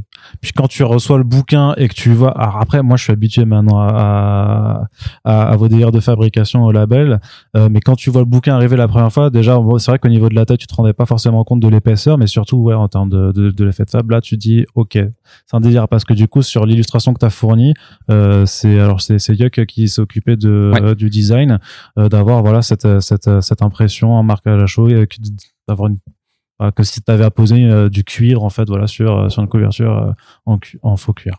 Ouais, euh, c'est oui. Alors c'est probablement un des plus beaux bouquins que, enfin tu vois, objectivement même, enfin que, que j'ai vu quoi, imprimé quoi. Enfin c'est c'est rare ce genre de de, de fab.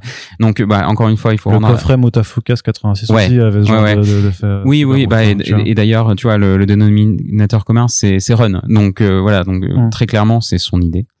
Et la même manière que c'est lui qui a créé la collection euh, euh, Mathieu Bablé avec le dos toilé 24 euh, par 32 et qui est ben, maintenant la marque de fabrique des gros bouquins qu'on fait au label 619 aussi avec A Short Story OKE. C'est lui qui a eu l'idée. Euh, il fonctionne vachement par vision. Tu sais, c'est le bouquin, je le vois comme ça, et, et souvent il tape dans le mine, dans le mille. Et là, en l'occurrence, il, il, disait il faut qu'on ait une couve rigide en faux cuir avec et pas avec un pantone, pas avec, mais vraiment avec un marquage à chaud. Donc, il faut savoir que ça a été encore une fois un petit défi technique c'est-à-dire qu'on arrivait chez Rutsev en disant euh, on aimerait bien un faux cuir pour le, le rendu euh, pour le pour le côté grimoire. Et la, le seul exemple qu'on avait c'était les mangas de Gutanabe justement les adaptations de Lovecraft chez Kiyun qui est vachement cool mais qui est du souple. Ouais. et euh, et Rutsev a dit bah non euh, on peut pas en fait on n'a pas de on peut pas faire sur du cartonné comme ça c'est pas possible. Et, et Run dit bah non. Et nous on l'a déjà fait chez Ankama avec les artbooks de Hey euh, qui était en faux cuir. Donc on sait, c'est possible.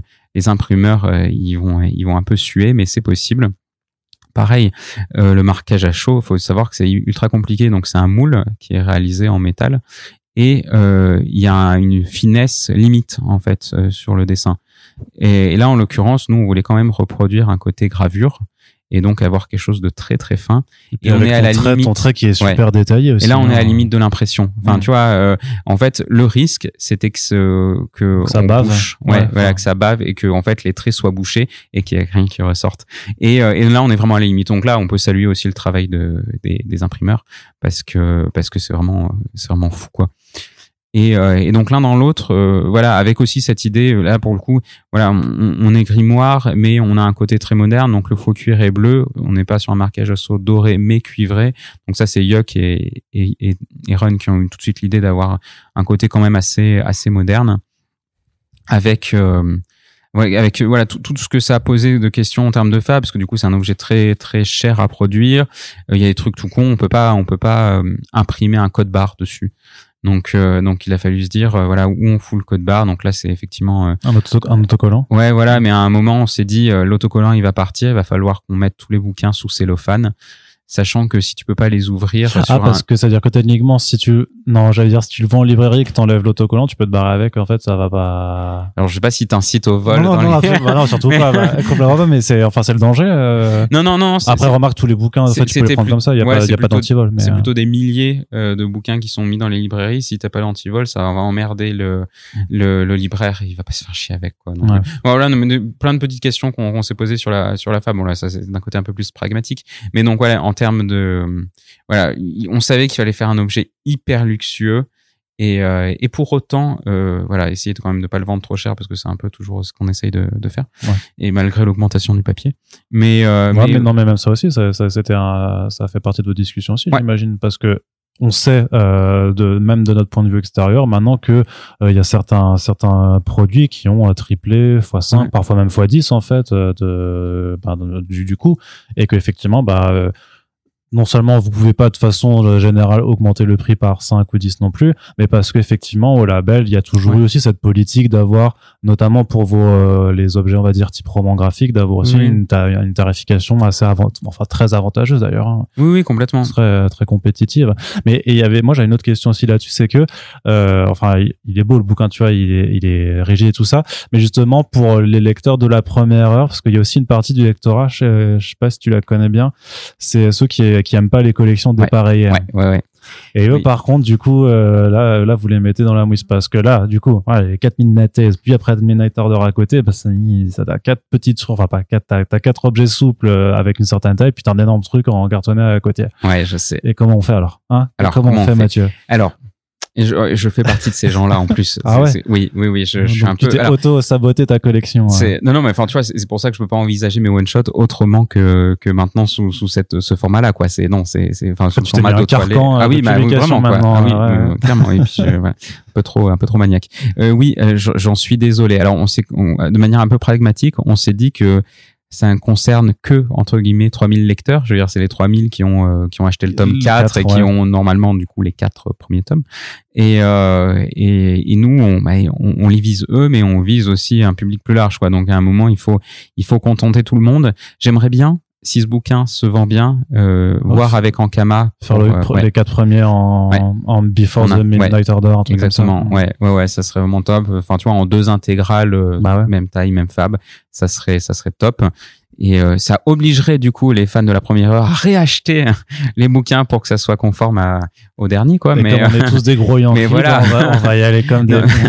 donc, donc, voilà, à terme peut-être qu'il qu'il se passera ça et pour pour uniformiser la, la collection. Mais oui, oui, moi ça, ça a été un petit crève-cœur. hein, je t'avoue. euh, déjà au début, je me suis dit quoi, couverture rigide, voilà. Puis quand on s'est dit qu'il fallait qu'en plus ça soit euh, ça soit une un, un pardon une des dimensions un peu plus grandes, ouais, bah là on explosait complètement le, le truc, quoi. Bon, tant pis. Alors qu'est-ce que tu en retires au final de cette euh, longue ex- expérience de, de, de 5 ans en fait, hein, puisque du coup c'est euh, c'est c'est Ouais, ouais, début ouais. 2017 que tu exposes la chose, euh, et donc là fin 2022, euh, presque presque 6 en fait Ouais. même hein, au total de cette longue aventure euh, collaborative. J'imagine que forcément travailler avec les autres c'est super cool aussi, mais que on a aussi un petit peu ressenti euh, que ça t'est bien épuisant.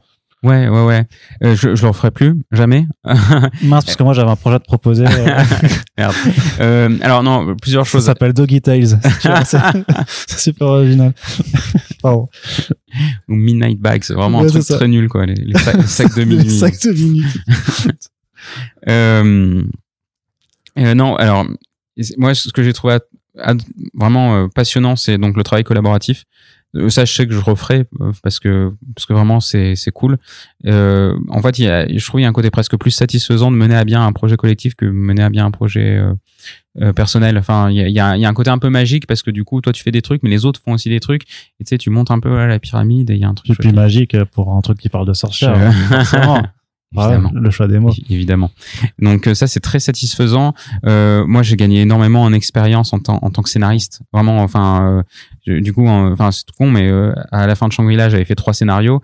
Euh, au début de, Silent Jenny, mon, cinquième bouquin, bah finalement euh, j'en suis à mon trentième scénario. Enfin tu vois, en comptant du coup tout se fait par sur Midnight Tales soit, et Midnight Order. Donc ça c'est vraiment cool. Et, justement, enfin là Midnight, justement Silent Jenny, pardon, le prochain projet, il, il, se voulait aussi la création d'un univers complètement original et comment tu crées un univers, comment tu l'alimentes? Et comment par des petits détails tu peux en, sorte qu'il soit un peu plus euh, un, peu plus dense que ce qu'il n'apparaît. Bah voilà, ça c'est grâce à, la série Midnight. Donc ça c'est vraiment euh, vraiment trop cool. J'ai envie aussi et bon et ça de fait on le fait avec euh, le label 119 maintenant mais le côté édito- éditorial je le trouve passionnant donc ce qu'on fait maintenant aujourd'hui en tant que suivi édito au sein du label, mais sur d'autres projets que j'aimerais bien monter aussi, donc d'autres trucs qui sortiront probablement dans d'ici quelques mois ou un an. Là, on a des, des idées dans les tiroirs, mais parce que parce que l'aspect éditorial et suivi de, de projets, ça me ça me ouais ça me passionne. Alors, Il y a toujours ce- cette question un peu de légitimité à se dire, euh, bah t'es toi-même auteur, euh, tu fais pas des trucs parfaits et pour autant euh, tu te proposes de suivre et de critiquer le boulot des autres. Mais mais au-delà de ça, et c'est ce que j'ai pu faire sur Okai par exemple là dernièrement euh, avec Neyef, c'est-à-dire c'est euh, bah, en fait le vrai travail éditeur, c'est comment tu peux apporter euh, des solutions et des conseils pour rendre le bouquin encore meilleur. C'est vraiment la philosophie de travail de Run et c'est celle qui nous a transmise. Et, euh, ça, je trouve ça vraiment génial. C'est-à-dire, c'est pas faire d'ingérence, mais se dire que, par, par plein de petits détails, ton bouquin il va être encore meilleur. C'est-à-dire que tu envisages aussi, euh, en parallèle de Silent Genie, alors de continuer à, produire vraiment des scénarios pour d'autres personnes aussi, plus Pas- forcément pas sur du collectif, mais genre euh, du one shot par exemple. euh, Enfin bon là, Naïef il a écrit aussi OK, tu vois, mais par exemple est-ce que tu aurais pu écrire euh, OK, euh, par exemple Ouais, ouais, il y a des ça petites idées comme ça. Alors, je sais pas ce qui va se concrétiser, mais ouais, ouais, il y a, il y a, il- dans ce sens-là, en tout cas, ouais, il y a des trucs qui devraient sortir. ouais. Ah, il veut pas dire. Il a, il a. Ah il- non, non, non. Je vous le spoil. Il a un sourire là. Il a un énorme sourire. Il a failli lâcher quelque chose, mais il ne le fera pas dans le podcast, hélas. Mais euh, quoi que ça puisse être, de toute façon, tu reviendras très certainement nous en parler. En tout cas, je l'espère. En tout cas, merci beaucoup Mathieu de nous avoir accordé de ton temps, euh, presque une heure et demie quand même, hein, pour parler donc de Midnight Order et des, et des Midnight Days. Donc le Midnight Order, c'est disponible aux éditions Sèvres, donc un très beau bouquin. Il est énorme. Prenez un gros sac quand vous allez en librairie, c'est 25 euros. Et euh, ouais, comme dit, euh, je sais pas, faites des selfies avec la avec la couverture parce que vraiment c'est c'est. Alors faut pas juger un bouquin à sa couverture. Mais quand euh, quand on quand elle est chiadée comme ça en termes de fab ça fait toujours toujours plaisir. Et puis Mathieu ben je crois euh, wink wink qu'on se reverra euh, de toute façon dans le podcast tôt ou tard. Donc je te dis à bientôt.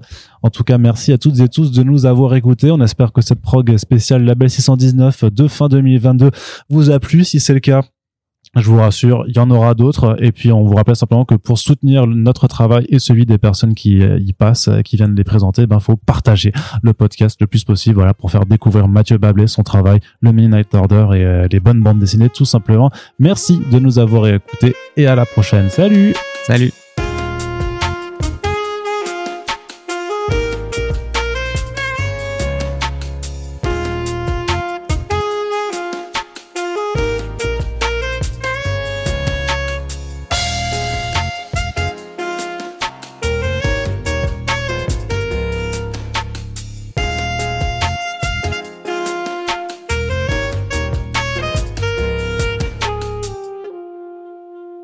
Et je reprends le micro. Ben ouais, Mathieu, t'as cru que vraiment que j'allais te laisser tranquille? Non, parce que moi j'ai quand même envie de te poser une question, mais je voulais la faire en post générique pour vraiment que ça se réserve un petit peu aux personnes qui écoutent jusqu'au bout et pour juste aborder un point très spoilerifique. Euh, tu peux nous parler juste des, deux euh, scénarios différents que t'as écrit pour euh, Quentin Rigaud sur l'histoire des enfers ou pas? Oui, oui, bien sûr. Alors. Le premier que j'ai écrit, en fait, c'était celui qui collait le plus à, à, ma vision du projet quand il faisait 8 ou 10 tomes. À savoir que, euh, en fait, je pars du principe que le pouvoir de ces filles, euh, c'est une espèce de malédiction. Euh, en fait, euh, et une charge mentale. C'est la charge mentale euh, de devoir combattre les forces du mal. Pourquoi seulement les filles? Euh, Et donc, en fait, à la fin, dans la première version, en fait, en fait, dans le bouquin piqué à l'ordre de minuit par Sheridan, il y avait la solution au problème, à savoir qu'il y avait euh, des gestes de la main, une espèce d'incantation qui faisait qu'il n'existait plus de magie. C'est-à-dire qu'il y avait plus de Midnight Girl, plus de magie, et, euh, et du coup, il faudrait bien que tout le monde mette la main à la pâte pour combattre les forces du mal, et on allait rééquilibrer la balance, et tout le monde devrait s'impliquer dans euh, dans euh, dans l'équilibre euh, entre entre ces différentes forces. Donc donc il y avait ça qui me paraissait être un message intéressant, quoi, de dire que on, et finalement ce, le, le, combat il faut que tout le monde tout le monde le mène quoi. Voilà c'était un peu un peu le message. Donc ça c'était la première version.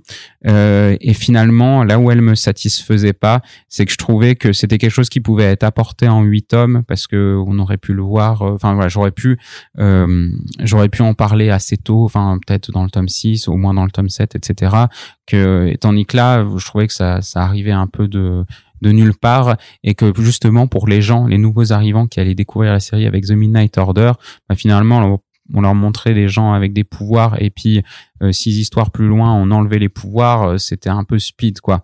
Autant les gens qui connaissaient la série depuis le début et qui avaient vu justement tous ces tous ces destins de femmes dont certains euh, vachement vachement compliqués et vachement tragiques ils auraient trouvé ça logique mais les nouveaux arrivants je pouvais pas faire ça. En termes en termes de timing ça marchait pas et le deuxième scénario, finalement, est assez proche euh, du troisième.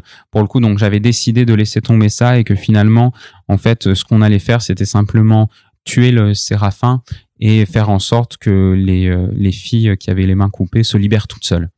Et, euh, et en fait, elles se libéraient toutes seules et, et ça montrait que, euh, que finalement elles avaient besoin ni Johnson, ni Sheridan, ni de de minuit, et elles allaient euh, euh, tracer leur propre leur propre destinée.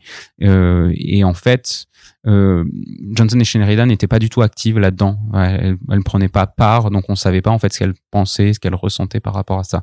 Et donc là, là, le changement a été un peu plus mineur, et c'était simplement de montrer bah, quelle c'est synthétisé dans un dialogue justement quand les, quatre filles sont en train de combattre le séraphin et qu'elles sont assises sur un banc. Et, euh, c'est synthétisé là-dedans quoi de dire en gros euh, elles sont trop vieilles pour ces conneries quoi. Il y a cette idée là de se dire il y en a une qui prône une espèce de retour à la nature euh, mystique qui qui justement est dépolitisée quoi. Elle cherche pas le combat elle cherche juste à retrouver un peu les racines des sorcières telles qu'elle imagine qu'elles étaient. Il y a Johnson qui est une agente du système et elles se rendent compte de leur biais du coup à chacune des deux quoi. Et du fait que bah, c'est cette nouvelle génération qui explose le cadre et qui se libère toute seule qui est l'avenir de, de des sorcières quoi voilà Donc en termes de métaphore, c'est c'est ça c'est actuel voilà, aussi. voilà hein, exactement. clairement. Donc voilà. Et, euh, et donc voilà, je trouvais le message un peu plus pertinent, justement plus actuel et, euh, et un peu moins manichéen que, que ce que j'avais fait à la base. Et Voilà. sur- Et sur l'épilogue, juste très apaisé aussi, c'est une volonté pour toi euh, aussi de dire que comme ça la page se, se conclut aussi et que t'as pas de risque de vouloir retourner à cet univers ou Ouais. euh, ouais, Ouais, ouais, ouais. clairement ça. oui, je, ouais, ouais, je- je- j'essaie de me vacciner parce que c'est tentant, hein, ne serait-ce qu'encore une fois de, de, de faire des Midnight Order présentes ou Midnight Bah, Order on shot. Enfin, tu vois, le, ouais, le ouais. truc est indiqué.